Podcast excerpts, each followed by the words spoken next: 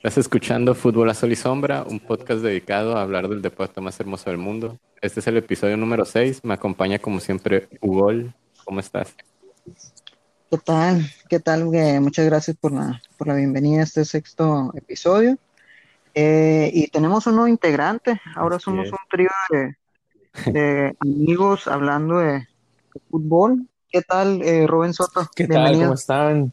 Muchas gracias por la invitación y, pues aquí estamos en el sexto episodio de podcast y pues trataremos de, aportar lo más que podamos.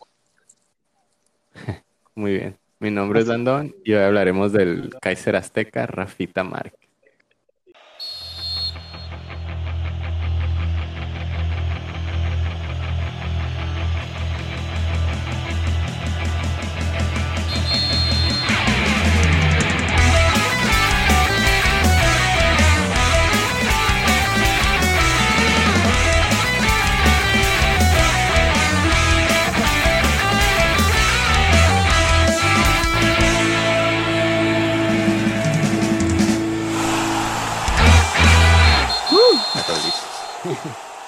Hoy nos toca hablar de Rafa Márquez, jugador emblemático de México. Eh, creo que a muchos de nosotros nos marcó como generación el verlo con la, con la selección y en el fútbol europeo. Eh, no sé qué, qué imagen tienen ustedes de, de, Rafa Márquez, cómo lo ves tú, Rubén, qué te tocó ver de él. Pues a mí la verdad me tocó verlo ya cuando su trayectoria estaba en su, su apogeo, acá que ya estaba bien formado en, Europa, entonces ya era un representativo distinguido de, de México ¿no? en el extranjero. Y pues en la selección siempre lo, lo vi como el líder, como el, referente de la selección mexicana, pues porque siempre era el que, el que trataba de, de sacar el grupo adelante. En las entrevistas te das cuenta que era el que estaba más más concentrado en todo lo que tenía que hacer y pues la verdad fue como que un, un, futbolista que, puso en alto el fútbol mexicano. ¿Tú qué opinas? Pues yo lo vi como un, como un canterano del Atlas, así es, pero tenía esa imagen de defensa central de, del emperador Claudio Suárez, ¿no? Muy serio, muy, muy duro. Y yo digo que, agarró su escuela. Agarró, agarró su escuela. Y como menciona, pues eh, todo un Kaiser, ¿no? Eh, todo un emperador. Un emperador del fútbol porque también muy, muy elegante al, jugarlo, ¿no? Su modo de este, sí, sí imponía, sí se distinguía mucho de todos los jugadores. Y para acabarla, pues su boom fue en el Barcelona, pero empezó en el Principado, ¿no? En el Mónaco. Así es, estaba viendo que, que empezó, bueno, el Atlas lo fichó a los 14 años, muy joven. Y a los 17 ya estaba debutando en primera división. Y, y un dato que vi que se me hizo muy curioso es que tenía meses de haber debutado y fue convocado a la, a la selección mayor, pero no fue realmente por su rendimiento, sino que hubo un error ahí con una confusión de nombres, porque el entrenador en ese tiempo de la selección era Bora Mulotinovic y, y quiso llamar a otro jugador del Atlas que se llamaba César Márquez, pero como que solo lo pidió por el apellido no sé si algún asistente o quién hará la lista, quién, quién pedirá a los jugadores. Y le mandaron a Rafa Márquez, y de todas maneras eh, se quedó y debutó contra Ecuador en un amistoso en, esa convocatoria. Eso sí no sabía. Curiosas del fútbol que suceden. Por, por algo suceden las cosas, Y curioso, o sea, se dieron cuenta del error cuando llegó, pero aún así como que vieron la calidad y bueno, dejen al jovencito, 17 años. Y, y también mencionabas en, en episodios pasados, hubo de, esa final que, que, sufriste del Atlas Toluca. Y él era parte de ese plantel del Atlas. Le tocó jugar y tenía poco que había debutado, creo, con el primer equipo. La generación de los niños héroes se le llamó a esa, de hecho. Mm, la golpe. Ándale. Pero estuvo bien chistoso porque eh, jugó en el Atlas, pero bien poquito y ya fue, fue convocado para un mundial sub-20, si, si es que no me si no me equivoco. Eh, y ahí fue visto por por los visores del Mónaco. Del Mónaco. En 1999 se fue al Mónaco. ¿Qué estabas haciendo tú, Rubén, en 1999? Yo estaba intentando aprender a caminar, güey. No, se fue muy joven. Pero, pues, por lo mismo que comentaba al principio, entonces el carácter y la, la, carrera que, hizo basándose en su profesionalismo y todo eso fue lo que lo, hizo irse tan, tan joven a Europa, ¿no? Cosa que ahora no sucede con los futbolistas jóvenes. El dinero, el dinerus, capítulo 1 de nuestro podcast, el dinero. Así es, ahora ya, ya los jugadores buscan comodidades, buscan fama, y buscan otras cosas más que realmente concentrarse en lo, a lo que van, pues que es a jugar fútbol, o sea, ya, ya ves que no se concentran bien en el partido, están pensando más en, en conciertos, en artistas, en, en promocionales. De las chivas no. Haz de cuenta. Oye, pero qué diferencia, ¿no? De, de este jugador que se convirtió en, en un ícono del fútbol mexicano que tomó la decisión de llegar a un, a un club chico, el Mónaco en, ese tiempo a lo mejor no era tampoco tan, tan pequeño, pero no era eh, potencia en Europa. Y, y, esa paciencia, eso de querer formarse, pues no. No como, por ejemplo, el caso más reciente de Diego, Diego Lainez, ah. que prefirió irse a una liga más competitiva, por así decirlo. Y vemos que está sufriendo en la banca, que no, no tiene minutos. Pues sí, exactamente. o sea, él, se fue y, quiso seguir trabajando para poder llegar a un mejor equipo, pues y demostrar realmente por qué se había ido para allá. No, no se quedó con que, ah, ya estoy en Europa, ya estoy en el Mónaco y pues aquí me pagan bien, vivo bien y, pues estoy a gusto. No, o sea, él siguió demostrando de por qué se lo habían llevado y, realmente quería poner su nombre en alto, pues y se fue a Barcelona y duró muchos años, o sea, no fue como que ah, jugó una temporada y lo vamos a prestar a otro equipo para que se siga formando y para que siga adaptando a la liga, etcétera. O sea, él siempre luchó para estar en el equipo, pues no como Giovanni o Jonathan Dos Santos, de que ahí se formaron y, ah, pues me formé en el Barcelona. Pues sí, pero pues ¿qué hicieron en el Barça? Realmente nada, o sea... Miren, para que se den una idea, el, la plantilla del, del Mónaco en 1999 así como no, nombrecillos, ¿no? Anelka. no, Bartés de portero, es el, que ganó el Mundial de Francia 98. En defensas estaba pues Rafa Márquez, y estaba jugando con eh, Rice o Rice, no sé si lo recuerdan, que estaba en el Liverpool. Ok. Eh, y luego de centrocampistas estaba Marcelo Gallardo. El, el, muñeco estaba con él. Y de delanteros estaba Yuli. Estaba Trezeguet. O sea, o sea, era una. Tenía buena plantilla. A lo mejor que no le podía competir con. Pero por ejemplo, y en ese tiempo estaban jóvenes también. Así es, pues estaban como que formando ahí una plantilla joven y encajó muy bien Rafa Márquez. Eh, duró cuatro temporadas en el Mónaco y fue considerado como uno de los mejores centrales en el fútbol de Francia. Y en el 2003 ya llega al Barça, ya a otro tipo de, otro escalón a otro tipo de fútbol, ¿no? Otro tipo de fútbol, otro plantel, otra otra manera de, exigencia y, otro entorno completamente diferente. Exacto, porque también llegó un Barcelona que todavía no estaba en, su mejor momento, de hecho venía de una mala racha. Y, y, el primer año él sufre una lesión de rodilla que lo deja varios partidos fuera y como que no le fue muy bien esa primera temporada. Mm, sin embargo, en la, en la siguiente temporada, en la 2004-2005, es cuando logran ganar la liga.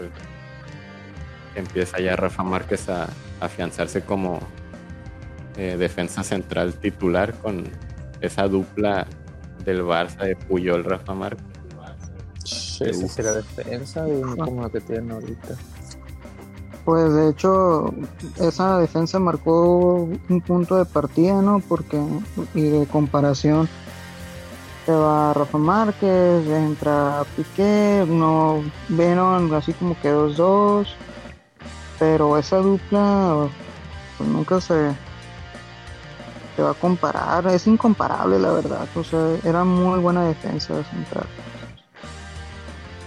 Y el hecho de que en algún momento cuando llegó Ronaldinho, de los tiros libres los cobraba Rafa Márquez de vez en cuando, era de... tenía... Era de respeto, de... Tenía compañeros a Deco, Eto, Ronaldinho, y aún así él eh, cobraba los tiros libres, ¿no? De vez en cuando.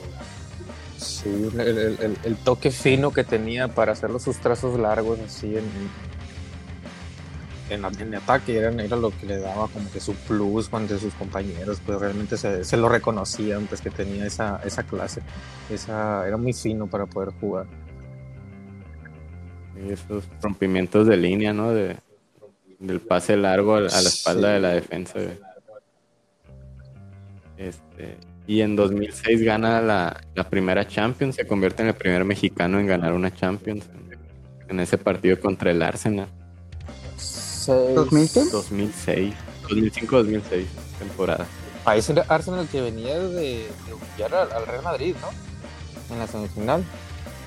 Así, así es, con un Titi Enrico defendido. Ese, Yo creo que, que ahí fue uno de los mejores partidos de Rafa Márquez, cubriendo no sé, tengo muy marcado en la mente una barrida que le hace a, a Henry por la banda.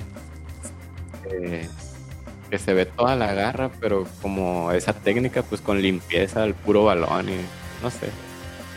Tengo muy marcada esa, esa jugada defensiva. Pues que era muy limpio para jugar, ¿eh? por eso era una característica como no era, o sea, obviamente las faltas tácticas, pero estaba jugado machín, eh, la neta. Sí, perrón. Ah, la, neta sí, güey, Rafa Márquez me respeto, eh, güey, confiamos en ti, sé director técnico del por favor. Hagamos una petición pública. No, sí, la verdad, o sea, creo que a toda nuestra generación lo, los marcó definitivamente. Eh, yo he mencionado que le voy al Barcelona por, por esa magia de Ronaldinho, pero también tuvo que ver mucho que Rafa Márquez estuviera en ese equipo, ¿no? O sea, era un símbolo del fútbol mexicano y, yo creo que a muchos niños los, inspiró. Sí. Güey, pero, o sea, qué, curado, perdón Rubén, qué curado que, que en el Mónaco ganó Liga, ganó la Copa de la Liga y ganó la Supercopa. Y luego se va al Barça y Luego, luego, otra vez, Liga, Copa del Rey y la Supercopa. Y la Champions. lo que va, güey, o sea, ¿por qué te vas a esperar dos torneos? Cuando te contratan.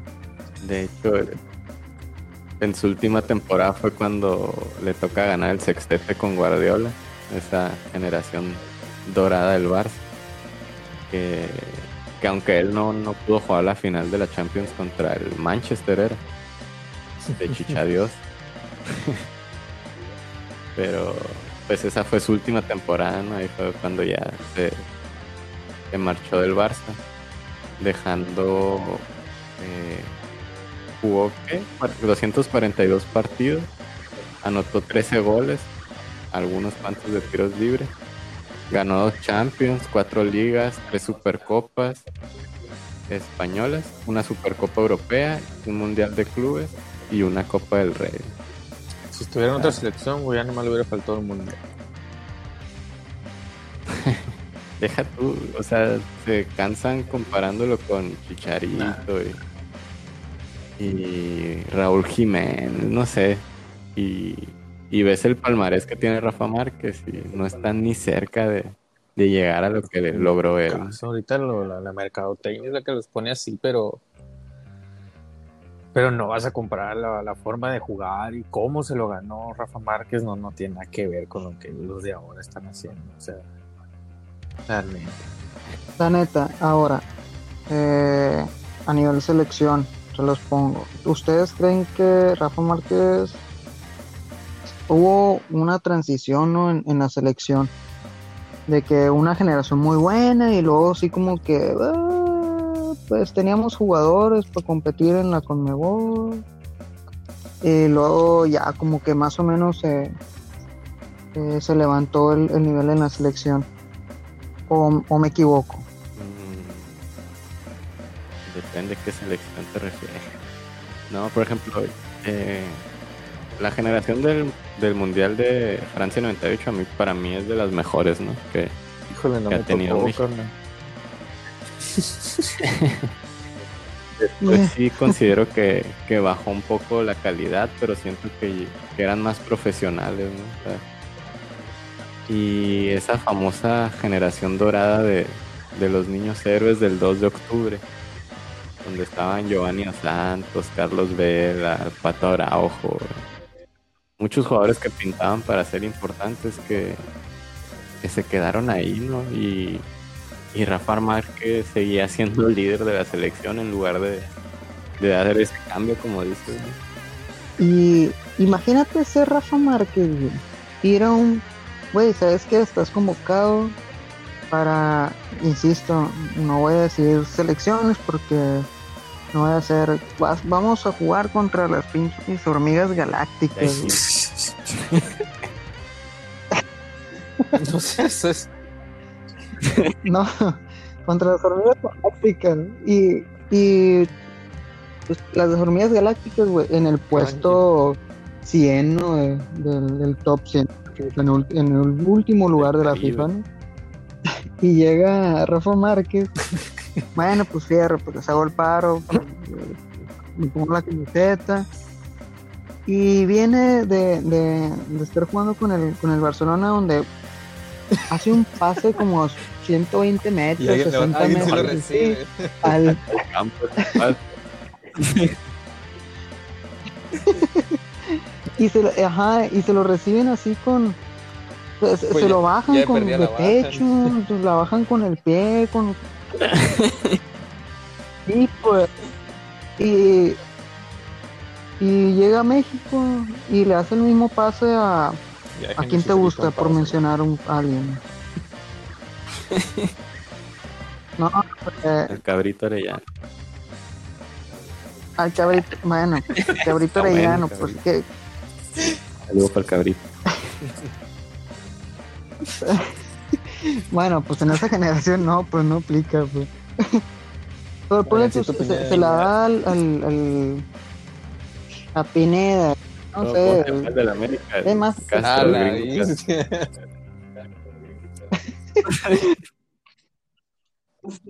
se lo, se lo lanza, güey, y, y si todos los pases que él daba, y si recuerdan bien, güey, todos los pases que, la mayoría de los pases que daba, siempre lo querían bajar y le caía enfrente de la bola y se la ganaban.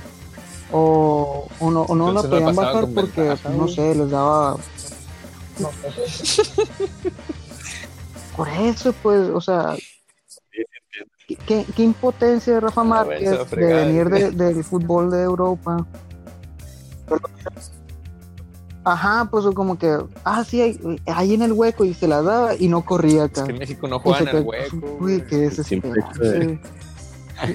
de jugar con Ronaldinho, ya no puedes comparar jugar con cualquier otro jugador.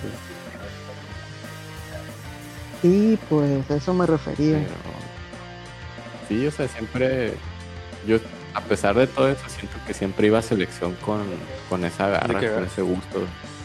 Fuera partido eh, molero o ya fuera un mundial, siempre lo veías igual competir. Siempre digo, jugar. se agarraron el rollo los demás, pero la neta no, no lo logró. Fíjate, con selección jugó 156 partidos, jugó 5 mundiales y está dentro del top 3. Bueno, solo tres jugadores han logrado eso, ¿no? Eh, y entre ellos otro mexicano, ¿no? La Tota Carvajal. Pero pues ahí lleva cierta ventaja porque pues él era portero y, y ya como jugador de campo, como un defensa, está difícil, ¿no? Llegar a cinco mundiales. 20 Son 20 años, güey. jugó con selección. A la vez. Yo no he jugado ni 10 y ya me siento encansado. En su primer mundial fue capitán a todo esto. Porque en todos los demás sí fue, ¿no? Sí, en todos los mundiales fue capitán. En 2002 fue su primero, Corea-Japón, donde cometió su primer error de talla mundial. No sé si recuerdan ese, ese partido contra Estados Unidos. Sí. Soltó un codazo que costó la roja y, y la eliminación contra el acérrimo rival Sí, del quinto partido. también. O sea, se calienta uno. ¿Qué, vamos a hacer? Sí, es una de esas jugadas que, que más le recriminan ¿no? en, cuanto a selección, pero pues siempre fue un jugador que jugó con mucha garra. Anotó en tres de los cinco mundiales en esto. También es el, creo que es el único defensa que ha conseguido eso. En, el anotar en tres mundiales consecutivos. Y ustedes lo ven como técnico de, de la Del selección, Atlas. del Atlas, del Barça en algún momento. El Atlas ocupa un milagro, güey. De la selección, sí, la neta sí me gustaría que llegara a ser técnico de la selección.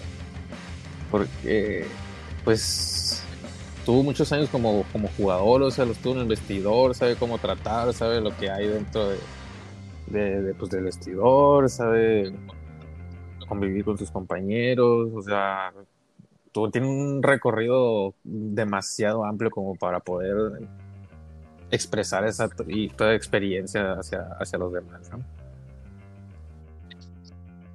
Sí, el problema es más bien la organización. O sea, tendría que llegar a una selección que fuera más congruente con sus proyectos, que fuera un- algo más limpio, ¿no? Y, y que dejara más de lado lo, lo económico para darle chance de trabajar como se debe. ¿no? Porque si no, pues sería desperdiciarlos. ¿Tú cómo ves, Hugo? Tú si lo quieres ya para el Atlas, ¿no? Atlas y selección al mismo tiempo. güey. No, yo digo que sí levanta la selección de las hormigas galácticas. Tiene más claro el proyecto que lo de la federación. Sí, pero por ejemplo, eh, Por de el- repente que él quiera seguir trabajando y le digan, ¿sabes qué? Tienes que ir a grabar cinco comerciales, eh, dos entrevistas Mm. para Televisa que, que te alaben los pies y... o sea, a eso me refiero, pues que, el- Sí, que lo pues, dejen trabajar realmente, pues no que lo, lo exploten Sí, la imagen. Sí, de- sí en, en el, en el Atlas, cuando fue presidente. Yo dije, a la vez este va a ser un papelazo y pues no no, podía trabajar, Es que está, no, Es no que- dejaron que es trabajar. que los que llegan a la selección están acostumbrados a les dicen no mira te vamos a pagar tanto por estos comerciales te hacen entrevistas y, estos promocionales y todo el pedo pero pues Rafa Márquez qué les va a decir o sea ya tiene chingo de dinero ¿qué, qué, qué más lo van a pantallar diciéndole ah te vamos a pagar esto vas a salir en, en esto o sea Rafa Márquez va a decir eso lo hacía 20 años o sea ya para que ah, déjame trabajar a mí en la cancha, pues déjame hacer lo- para lo que me trajiste realmente. Pues el Tata no lo he visto en un anuncio de, de sándwiches o algo así, ¿no? de Sky. Pues sí, no como el piojo que salían todos los canales en todos los comerciales. saliendo todavía. Sí, Sí, Era modelo, no era director, director técnico. Ojalá que algún día llegue Rafa Márquez a, a dirigir la selección y, y qué mejor que sea de la mano de él que se llegue a- al quinto partido y más. ¿no? Algunas las reflexiones finales que les deja la carrera de Rafa Márquez. Hugo. Reflexión. Pues no, Oye. pues que como joven, lo que te repito lo mismo, o sea, que, que hay que trabajar, pues que no te dejes llevar por, por el dinero, por, por las apariencias, por las amistades, de que, ay, yo juego, no juego en Europa, ya, ni- ya no me hablen a mí, o sea, o de que, ay, juego en Europa, me tienen que llevar a la selección a fuerzas porque estoy acá. Tenía caso, o sea, tienes que seguir jugando porque hay un frego de mexicanos que se van a equipillos acá en Europa, pero pues, nomás para decir que están allá, no, no realmente para demostrar algún nivel o, o algo, pues. Sin ofender Ah, a no. los chiquillos de Europa. Tú. Chipre. Eh, pues que, les... La verdad, ojalá hubiera más, más jugadores de ese tipo, ¿no? De esa categoría. De esa categoría de, como mencionó Rubén, de, de trabajo, de dedicación. Y que se, pues, ojalá que vuelva la federación, que el Tata Martino vuelva a hacer sentir a los jugadores la camiseta, la, la tricolor, porque era con lo que Rafa Márquez a lo mejor creció, con, con lo que nos, nos, nos daba a entender de que yo voy a dar todo, soy, soy un defensa y pura nada pasan, pues. ¿Por qué le estás diciendo eso a los jugadores de la Chivas, güey? Y luego hablaremos de las Chivas. Con esto terminamos el episodio de hoy. Muchas gracias por escucharnos. Eh, pues muchas gracias a, a- a todos ustedes que nos están escuchando desde Spotify, a los que nos siguen en las redes sociales y a los que no, pues, pues háganlo. no es cierto, síganos porque a lo mejor más adelante pues podamos meter videillos de, de FIFA 21, a lo mejor podemos hacer algún giveaway ahí secreto, ¿no? Y, Que vienen y más que nada, coman frutas y, y verduras, güey, para que crezcan como Rafa Márquez, que se vayan a jugar a Europa. Entonces, ¿vas a continuar con nosotros, sí. Rubén? Esperamos. Pues espero su amable invitación para el séptimo episodio y, y esperamos aquí poder colaborar con ustedes. Y de hecho, en una entrevista, güey, de, de un vato que le hizo de Telemundo para la revista Quién, eh, le mencionó de que en su momento pues era demasiado joven para para pues que se sentía un no, era un ignorante pues. Entonces que cuando le dijeron de qué onda Que no está buscando este equipo ajá y, y pues le, que le dijo pues que no sé, pufuda, no sé dónde era Mónaco pero que preguntó está en Europa sí ah pues yo voy y pues o sea sí se sentía un poco como que ya después que creció pues se sentía mal porque no conocía a Mónaco y realmente pues, No, y también está esa anécdota que, que llegó al fútbol italiano por cumplirle un sueño a su papá, que, que le prometió que iba a, a jugar en el fútbol de Italia, donde pues tienen la fama de jugar los Sí. mejores defensas.